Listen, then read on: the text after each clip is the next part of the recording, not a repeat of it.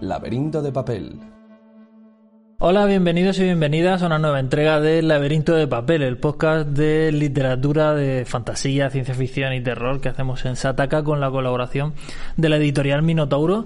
Y hoy vamos a hablar de eh, un trío de lanzamientos eh, de, Minotauro, pues que tienen, tienen una serie de cosas en común y para, y para tratarlo, pues eh, hemos traído a, a, una experta en el tema que es Sofía Rey. Hola, Sofía. ¿Qué tal? Pues, eh, pues nada, Sofía es una escritora veterana de, ficciones para, para, todo tipo de públicos. Ha escrito para, para niños, obras como El joven Moriarty o Olivia Shakespeare, eh, para jóvenes con cosas como Flores de Sombra o La calle Andersen, eh, y también para adultos como Espérame en la última página o El bosque profundo y muchos otros títulos.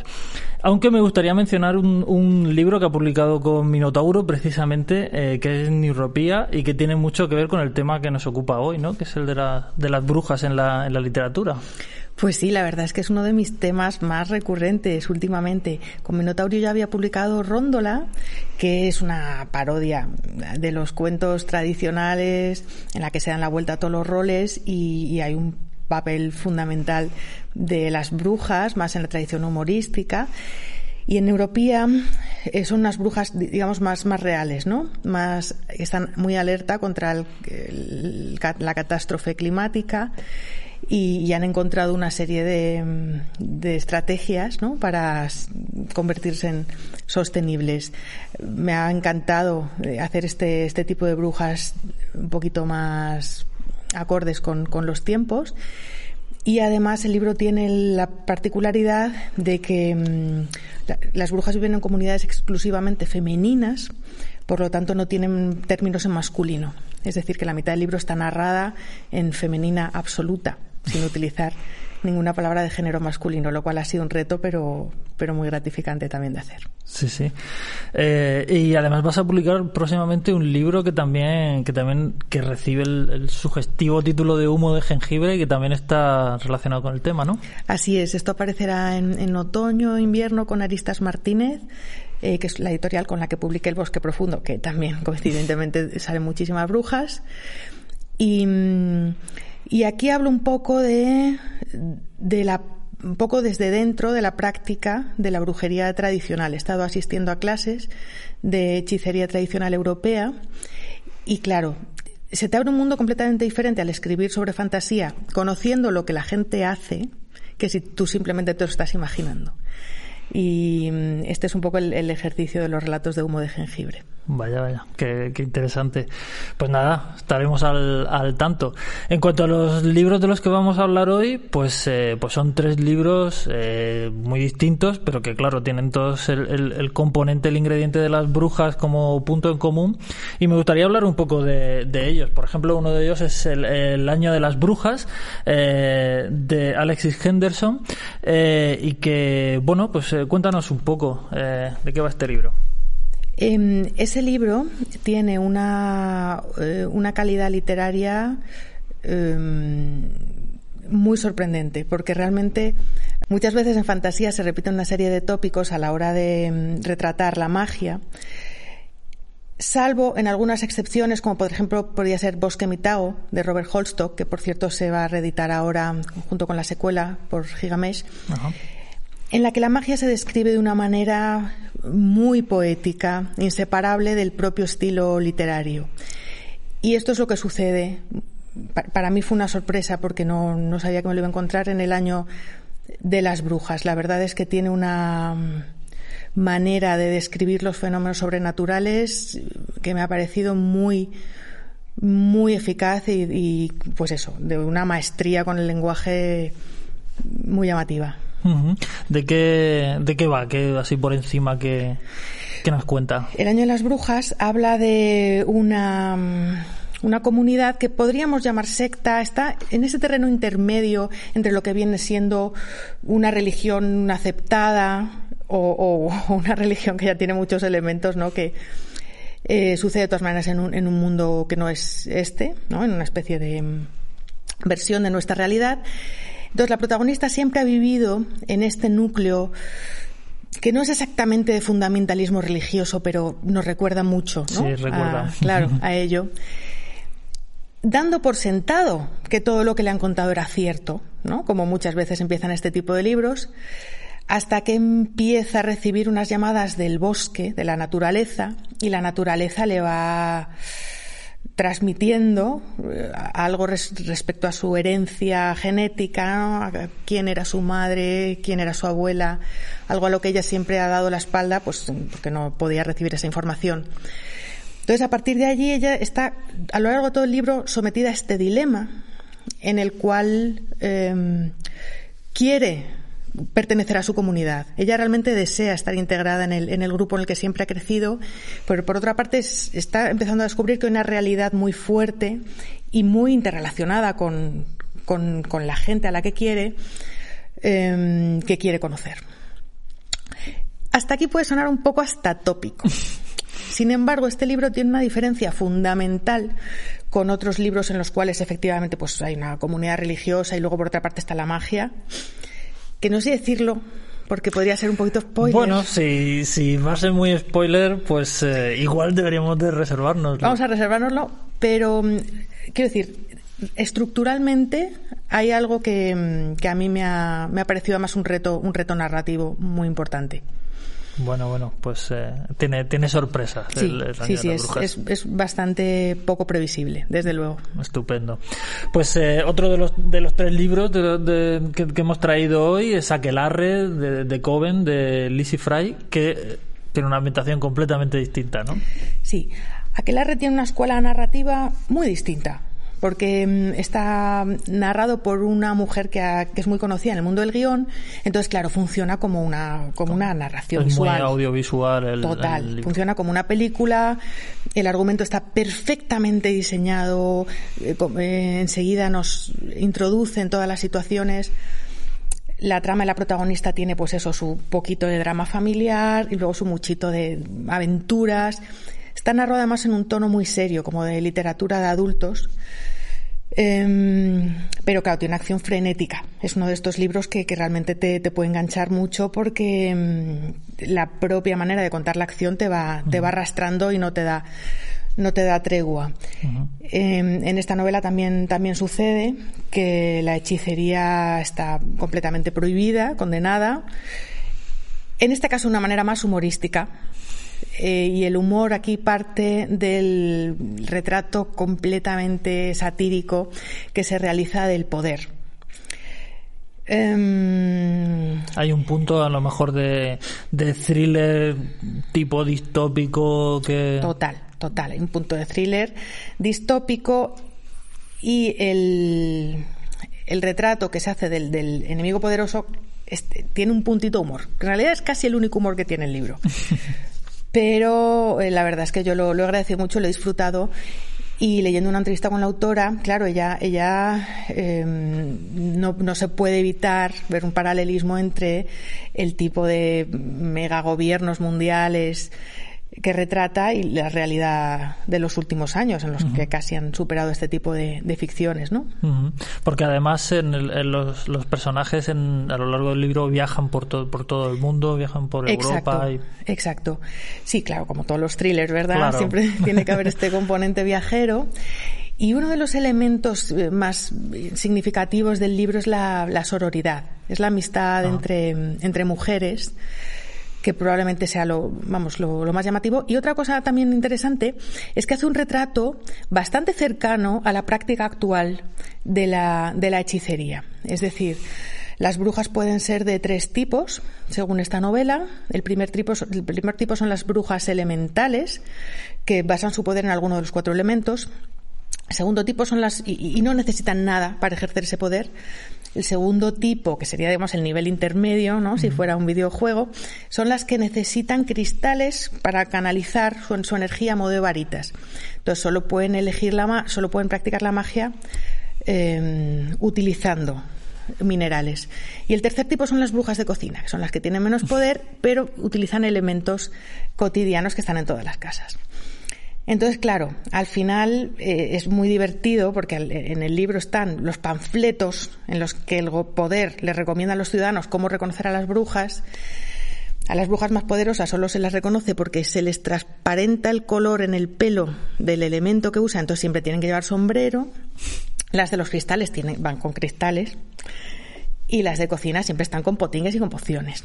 Con lo cual, por una parte, pues efectivamente es la caricatura. De, la bruja de toda la vida. Claro, la bruja de toda la vida, de las brujas contemporáneas de Instagram, ¿no? Claro.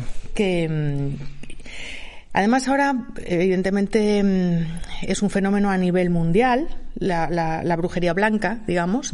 la, negra también, pero digamos que la blanca está teniendo más, más bestsellers en el mundo de la no ficción. Y estos bestsellers, pues, eh, catalogan diferentes tipos de brujas y una de ellas son efectivamente las kitchen witches, ¿no? Las brujas de cocina que son, utilizan, hacen la brujería blanca utilizando ingredientes cotidianos. Todos los cristales no vamos ni a empezar a, hablar de las, las, pelas que lleva años moviendo.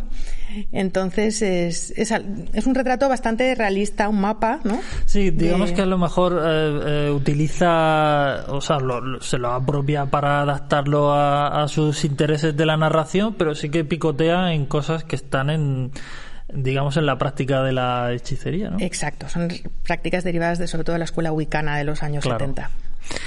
Muy bien, pues eh, tenemos un tercer libro eh, que es el primero de la, de la serie Brooklyn Brujas. Eh, este se llama Labyrinth Lost y que ha escrito Zoraida Córdoba, que a pesar del, del nombre es una es una autora, mm, creo que latinoamericana, colombiana, si no me equivoco, que vive en Estados Unidos, ¿no? Exacto, es una autora completamente bilingüe y eso le ha permitido escribir el libro originalmente en inglés.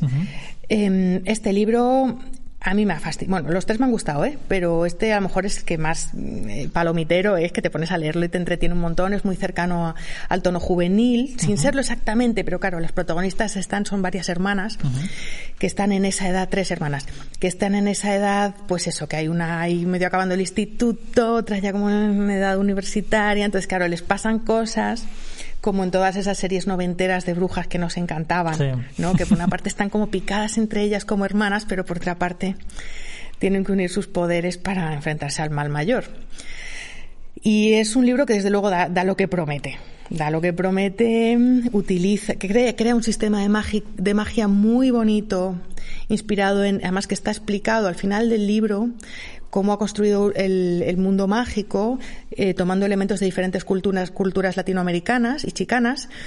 Em, y, lo hace de una manera muy verosímil, que en ningún momento parece artificial o forzado, sino que realmente te puedes creer que hay personas ahora mismo que están poniendo en práctica estos, estos ritos, porque claro, seguramente haya muy parecidos, ¿no? Em, es un libro en el que la magia tiene muchísimo peso, creo que de los tres el que más, en el que más descripción se hace de los procesos mágicos, de los ingredientes, de la manera de comunicarte con lo sobrenatural. Y, nada, yo me quedo con muchas ganas de, las continuaciones, a ver qué pasa. me llama la atención de, todo lo que me estás contando, que obviamente cada uno mm, mm, posiblemente no solo está narrado y tiene argumentos eh, distintos, sino que posiblemente también están pesados en, públicos diferentes, en distintos tipos de, lectores. Pero mm, me llama la atención que todos tienen, todos tienen en común, y lo has destacado, como una descripción bastante pensada eh, de, cómo funciona la magia, de cómo funcionan los procesos, los rituales y demás, ¿no? Sí, quizá el que menos se saque la red en este sentido. Pero, mm, a ver, los tres tienen en común que utilizan la figura de la bruja con un clarísimo ingrediente de reivindicación feminista. Sobre todo aquel el año de las brujas, porque claro, son los que contraponen la sociedad muy normativa y muy opresiva a, la libertad que proporciona la magia. Em, en, Brooklyn Brujas es más bien las dificultades que causan tu vida cotidiana, la magia, que no es lo mismo, ¿no? Claro. Que si te pueden matar en la hoguera por ello. Están utilizando eh, la, metáfora de la brujería al final para hablar de, la, de la identidad femenina que imagino que es inevitable a la hora de, hablar de libros de brujas pero sí, sí, son, son bastante diferentes. ¿Por, qué, ¿Por, qué, crees que, eh, que existe este interés eh, renovado, pienso yo, en la, en la figura de, de la bruja? No obviamente no solo en estos tres libros, sino en una cosa general en la literatura. Sí, sí, sí, está desde luego pasando es, tendencia.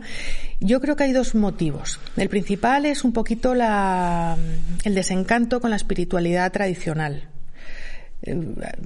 Prácticamente en todo el mundo, de un tiempo a esta parte, pues efectivamente las iglesias tradicionales han, han perdido adeptos.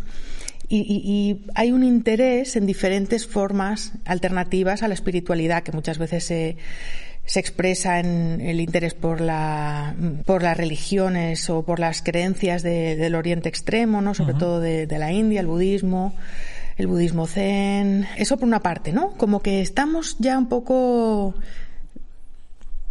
desencantados de la normatividad religiosa y queremos otra cosa, cualquiera, una alternativa. Y luego, por otra parte, en concreto la brujería, claro, está muy conectada con los movimientos, con la ola de feminismo reciente. Bueno, el feminismo ya se sabe que va, va yendo y viniendo, ¿no? Desde hace más de un siglo y, bueno, probablemente antes, ¿no? Pero estas ondas expansivas, pues cada una trae diferentes manifestaciones artísticas y estéticas. Claro, ¿cómo, cómo crees que el, feminismo se ha, se ha adueñado de, este, bueno, se ha adueñado o ha adaptado este tipo de, ficciones y tal? Como claro, pues porque, a ver, la identidad de la bruja, la bruja como arquetipo, en realidad, lo, su rasgo más importante es que crea su propio sistema ético y moral.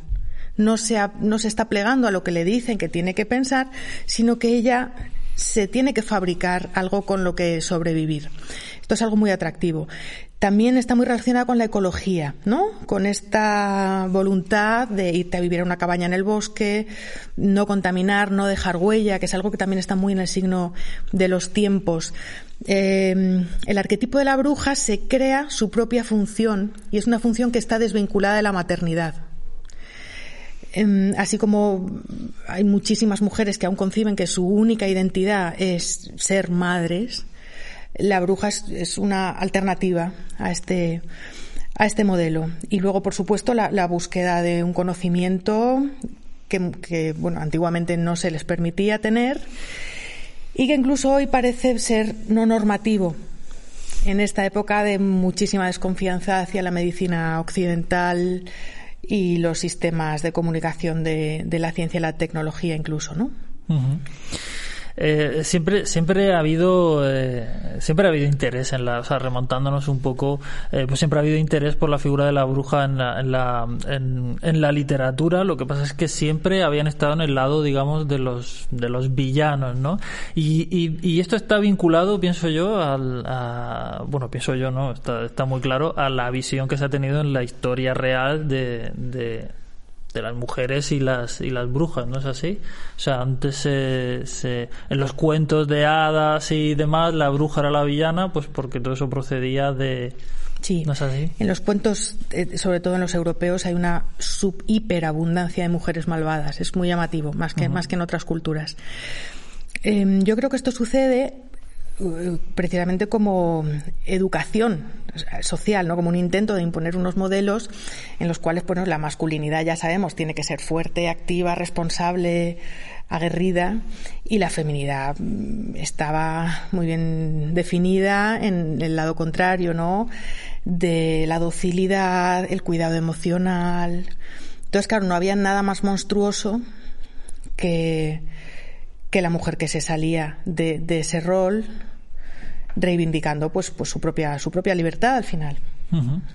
Eh, y, eh, llega un momento en el que esto empieza a cambiar no empieza a, reivindicarse la figura de la, de la bruja. ¿cuáles crees que fueron estos primeros pasos en esta pues para mí es bastante importante Andersen porque a diferencia de los hermanos Grimm, paradójicamente las fuentes de los hermanos Grimm eran muy femeninas, eran esencialmente ancianas de los pueblos. Sin embargo, las brujas de los hermanos Grimm suelen ser malvadas.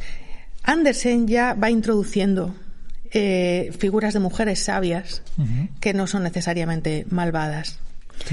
Y eh, mm, yo la verdad es que es un autor que el que considero muy importante y fundacional en, toda la escritura de, fantasía, que creo que a veces no se reconoce, no hablamos mucho de Tolkien, pero no se reconoce el, peso que ha tenido Andersen, ¿no? A la hora de idear, idear arquetipos. Por ejemplo, cuentos como, como La Reina de las Nieves y de... Exacto, exacto. En La Reina de las Nieves, que es un viaje esencialmente femenino en el que la protagonista es una niña y va viajando, emprende un viaje hacia el norte a rescatar a su amigo porque la ha secuestrado la malvada Reina de las Nieves que es efectivamente una malvadísima hechicera. Pero en ese camino se encuentra con otras mujeres sabias de diferentes tradiciones, de diferentes estilos, ¿no? Y va aprendiendo cosas de ella, lo cual le permite reunir el poder necesario para enfrentarse a la, a la, reina. es, una, es una historia, la verdad, fascinante, súper actual y que no tiene nada que ver con Frozen. Es que, a ver, adáptalo, adapta, ¿no? Bueno, bueno no, no, está un poco Frozen una adaptación eh, oficial. Ya, pero claro, todas las pelis de Disney son más o menos, ¿no? Siguen, siguen los relatos tradicionales con un grado mayor o menor de libertad, pero esta es como, venga, fiesta. Bueno, whatever. Que está bien que la que me gusta Frozen, ¿eh? Pero me habría encantado también ver una, una versión de esta historia fascinante. Luego, por ejemplo, está mm, un libro que creo que fue muy importante, es La bruja de Jules Michelet que es un ensayo precioso, poético, em, feminista, acerca del poder de la imaginación, ¿no? de cómo la mujer siempre ha estado más conectada con los elementos eh, no obvios de, la realidad, ¿no? con, la, con la poesía, con las imágenes y cómo eso está muy relacionado con, con la práctica de la brujería, que también tiene algo de forma artística. Y luego hay autores, eh, pues a mí me gusta mucho, por ejemplo, Eva Ibbotson, que hace sobre todo infantil y juvenil y hace unas brujas súper divertidas. Alice Hoffman, que es probablemente la, la, una de las personas más bestsellers con sus historias de brujas. Bueno, Anne Rice también. Pero Anne Rice, como es ella, pues sí que, claro, son brujas así como más, uh, más darks. Sí. Sin em, embargo, eh, em, Alice Hoffman, que escribió, bueno, para, para quien no lo sepa, escribió pues eh, una novela conocidísima de, brujas, que es prácticamente magia, que se hizo después una, una película y demás, y que abunda mucho en esta, pues en esto que estamos hablando aquí de, de brujas como familiares y demás y cercanas y similares a las teleseries que veíamos, ¿no? Sí, muchísimos de sus libros son sagas de mujeres que tienen esos, esos dones. Entonces, claro, eso tan super, a mí me encanta, me encanta Liz Hoffman. Em, y luego, por supuesto, Terry Pratchett. Se dice, se rumorea que Terry Pratchett había sido practicante ubicano antes de, de ser padre. Y, y, bueno, la verdad es que desde luego el conocimiento de la brujería tradicional, que refleja su manera de escribir la magia es, es maravilloso y bueno, para muchísimos lectores esto ha sido como la escuela, ¿no? De, empezarte a interesar por, por lo que es la, los diferentes tipos de, brujerías. Pratchett, además, eh, en, sus, en sus libros de las brujas, además adaptó una, entre otras cosas, adaptó una forma muy tradicional de las, de las brujas, no solo literarias, sino también mitológicas, que son las, las tres Moiras, ¿no? Sí. Y bueno, cuéntanos un, un poco cómo, cómo, él lo hizo suyo y demás, y háblanos un poco también de estas figuras, si quieres. Sí, bueno, claro, en el imaginario colectivo inglés está grabado a fuego lo de las tres brujas por Shakespeare, ¿no? Por, las tres brujas del caldero de Macbeth. Mm. Y mm, eso viene de una tradición antiquísima que es la diosa triple, que puede llamarse Hécate, luego también están las parcas, las moiras. Em, em, esta tradición triple también coincide con, digamos, las edades de, la mujer, ¿no? Está la, doncella, la madre y la anciana. Em, los libros de Pratchett son maravillosos, entre otras cosas, porque utilizan estas estructuras eh, intelectuales, ¿no? estas ideas, como núcleo mismo de la, de la trama. Entonces, en, el argumento de los libros sobre brujas es una parte fundamental este rol mítico que tienen cada una de las brujas en ese triángulo equilátero de la, de la práctica de la práctica mágica. otra cosa, bueno, no sé si hacer un marco así para la gente que no haya leído a Pratchett muy, muy breve. Terry Pratchett tiene una serie ubicada en un mismo mundo mágico que se llama el mundo disco, que básicamente tiene eh, cuatro bloques temáticos, aunque después se interconectan entre sí. Uno de ellos es la, la universidad invisible, que es donde practican los magos hombres que son muy parecidos a los científicos y de hecho son utilizados para parodiar abundantemente a los físicos, sobre todo, ¿no? Es un poco el Big Bang Theory original, ¿no? De la mega parodia de todos los frikis. Em, luego está la guardia, la guardia nocturna, que son unos seres todos desastrosos, a cual más eh, desarrapado, pero que van encontrando su sitio en, una guardia multiétnica y multiespecie muy, muy divertida. Y son los, más, los que tienen más trama policíaca. Luego están los libros de la muerte, que hablan de esta figura primordial. Y los libros de las brujas, que son estas tres brujas, aunque luego hay muchísimas más, porque claro, hay un montón de, de, novelas de este tema, que viven en un pueblo pequeñito que se llama Culo de Malasiento, en la preciosa traducción de Cristina Macía. Y hay una novela que se llama Ritos Iguales, en la cual se describe perfectamente cuáles son las diferencias entre la bruja que practican los hombres y la que practican las mujeres que está evidentemente condicionada por las posibilidades que, que han tenido cada uno de ellos desde, desde que nacen, ¿no? Las posibilidades de efectivamente ir a recibir una formación reglada o quédate en tu pueblo, apáñatelas como puedas y si quieres vete a la casa de la abuela Alice la Negra a que te explique para qué valen esas hierbas, ¿no? Muy divertido, pero a la vez muy, muy exacto, ¿no? Escrito con mucho amor a la magia. Y hay una cosa a mí que me fascina de los libros de las brujas de Pratchett, que es una de las cosas que dicen las brujas de Macbeth, una de las profecías que le dicen al rey es eh, el bosque irá a buscarte, ¿no? Entonces hay ese momento tan famoso de la obra en la cual eh, los soldados van ocultos como si fueran árboles, ¿no? Esto Pratchett lo convierte en una trama maravillosa en la cual quienes van a buscar, esos árboles, ese bosque que, que, se venga contra el poderoso o que, o que intenta comunicarle su mensaje al poderoso son los bosques de verdad, es la misma esencia del territorio. Que se me ponen los pelos como escarpias. Qué hombre tan listo. Cómo utilizar una, una, idea, una frase abstracta, ¿no? Y convertirla en una novela maravillosa.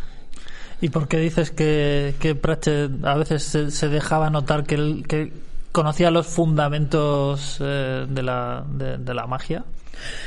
Bueno, pues por, vamos a ver, todas las conversaciones, sobre todo entre Yaya Cera Vieja, que es la, la, bruja que representa a la anciana, y Tata Og, que es la que representa a la madre, uh -huh. ellas tienen muchos debates, porque tienen puntos de vista ligeramente distintos, ¿no? Eh, Yaya Cera Vieja es la bruja apolínea, muy virtuosa, muy cumplidora de las reglas, de sus propias reglas, ¿no? De las que ella misma ha creado pero las quiere cumplir a rajatabla. Y Tatao es una bruja muchísimo más caótica, dionisíaca, que se hace lo que le da la gana, se aprovecha a la gente. Es, son dos personajes antagónicos. Uh -huh. Entonces ellas hablan acerca de cómo funciona la magia. Y pues eh, otra de las brujas es también un poco la, el retrato ¿no? de la bruja wicana de los 70 sí. y va todo el rato con sus colgantes de murciélagos. Para hacer un hechizo tiene que prender 14.000 velitas cada una de su color y quemar no sé cuántitas hierbas en tal orden a tal hora. Mientras que las otras brujas, digamos que han comprendido que no hace falta realizar hechizos normativos, sino que la magia se basa en la intención. Y en este sentido, en realidad, son practicantes de, lo que se llama como magia del caos que consiste en elaborar tus propios hechizos con cosas que tú crees o que tú sabes, ¿no? que te van a funcionar a un nivel personal porque tú las tienes relacionadas con el poder. Eh, has mencionado la, la, la, Wicca de los años 70 y esto también es, es uno de los movimientos que claramente más hizo por cambiar la imagen que se tenía de, de las brujas y, y, eso impactó en la literatura, ¿no? Absolutamente. Fue el primer movimiento de recuperación de la brujería europea después de tantísimos siglos. porque claro, el, el, digamos, brutal lavado con lejía católico, ¿no? Que, que, se hizo el continente europeo duró siglos y siglos y siglos en los que hubo un retroceso tecnológico, sociocultural, artístico, ¿no?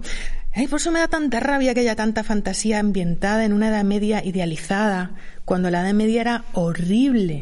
Era quizá un paraíso, ¿no? Para algunos señores, para tres o cuatro pero un infierno para todo el resto del mundo. Entonces, efectivamente, la Wicca, la Wicca, eh, eh, con, evidentemente con sus luces y sus sombras, como, como todo en, el mundo, ha sido sociológicamente muy importante y ahora está siendo... Para, para, para quien no, por, por, si acaso, para quien no conozca la, la Wicca, ¿qué, ¿qué, es exactamente esta práctica? Bueno, pues es, es una escuela eh, formada en Inglaterra en los años 70 que consiste en investigar desde un punto de vista histórico-antropológico cómo eran los ritos y las costumbres hechiceras precristianas en Europa.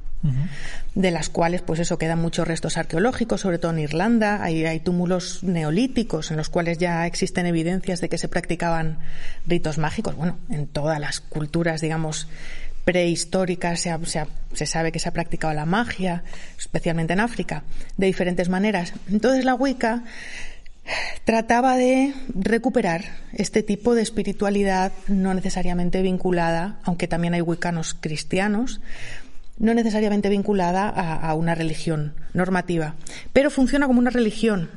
Es decir, una de las diferencias tradicionales entre la magia y la religión es que en la religión tú pides y en la magia tú exiges. ¿no? En la magia tú tratas de ordenarle a un espíritu que cumpla tu voluntad.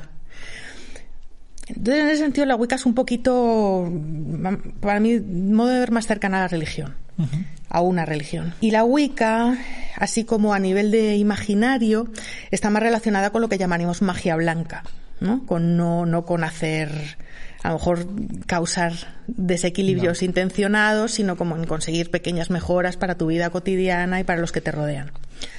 Luego, claro, también ha, eh, siempre ha habido satanistas, ¿eh? era un movimiento muy fuerte en el siglo XIX y ahora mismo es una religión normativa, en Estados Unidos. Y yo creo que, también hay cada vez más.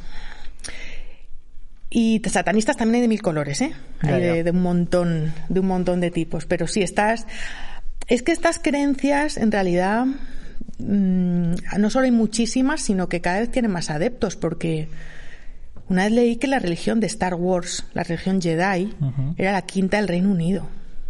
Claro, y todo esto posiblemente está vinculado a lo que hablabas hace un momento de la crisis de las religiones tradicionales, ¿no? Yo conocía a uno que era sacerdote de Jedi. Era fuerte, porque fuimos a una boda, o sea, coincidí con él en una boda, y el tío, claro, iba con su túnica ceremonial, claro. con su sable láser, y nadie le miraba raro. ¿No? Era algo como completamente ya, pues no, que es su religión. Pues bien. Pues bien. Eh, y, volviendo a la Wicca, ¿cómo crees que eso impactó en la, en la literatura? ¿Hay, ¿Hay obras, piensas que hay obras que dices claramente, bueno, este, esta autora eh, o este autor está muy influido por este movimiento o es más bien una cosa de cambio de perspectiva de los personajes? Hombre, Alice Hoffman sin duda está es probablemente yo creo que la autora más vendida en esta, en esta tendencia. Eh, y, todo esto nos lleva un poco ahora y la visión de, la, de las brujas que, que, tenemos ahora. ¿Cómo, ¿Cómo está el tema en la, en la actualidad? Porque has dicho que está vinculado en buena medida al, feminismo. Sí, ahora mismo hay un, una gran cantidad de indicadores eh, culturales, ¿no? que nos, que nos explican el, poderío que tiene la bruja. Se vende ropa para brujas, em, hay tiendas específicas de elementos para el altar, tiendas de hierbas, de velas, de todo tipo. O sea, te metes en Etsy y te vuelve y en AliExpress incluso, ¿no? y te das cuenta de la cantidad de supplies para la práctica doméstica de la, de la brujería que, que están a la, a la venta. Y, todo esto en, en, España, ¿cómo queda? ¿Hay, autoras que, están también retomando la figura de la, de la bruja y haciendo nuevas obras? Sí, sí, hay, cosas muy interesantes, por ejemplo, como la obra de Gema Sol, Solsona, que se inspira mucho en los cuentos tradicionales, la obra de Tamara Romero, que, que tiene un puntito weird o incluso a veces creepypasta, ¿no? De recoger las tendencias actuales. Em, pero el libro más importante de brujas que yo creo que hay que a, nivel nacional es la trilogía La Guerra de las Brujas de Maite Carranza, que es una novela juvenil pero que puede ser leída perfectamente por adultos y que ha sido traducida a varios idiomas por, por su importancia. ¿Y de, qué va esta? Bueno, pues de... sagas de brujas y de época, ¿no? Ambientadas en, en, el, en el pasado. Sí. Muy bien, pues eh, pues bueno, eh, hasta aquí hasta aquí este este repaso muy por encima de, de lo que es no solo eh, la, la, brujería literaria, sino también un poco de, de contexto histórico. Muchas gracias, Sofía, por, habernos acompañado hoy. Pues muchísimas gracias a vosotros. Y nada, nos despedimos hasta la próxima entrega de, de Laberinto de Papel. Recordad que podéis seguirnos en, en ebooks, en Spotify, en todo tipo de, de redes sociales y, y nada. Nos vemos en la próxima entrega de Laberinto de Papel, el podcast de literatura fantástica que hacemos en Sataka en colaboración con Editorial Minotauro.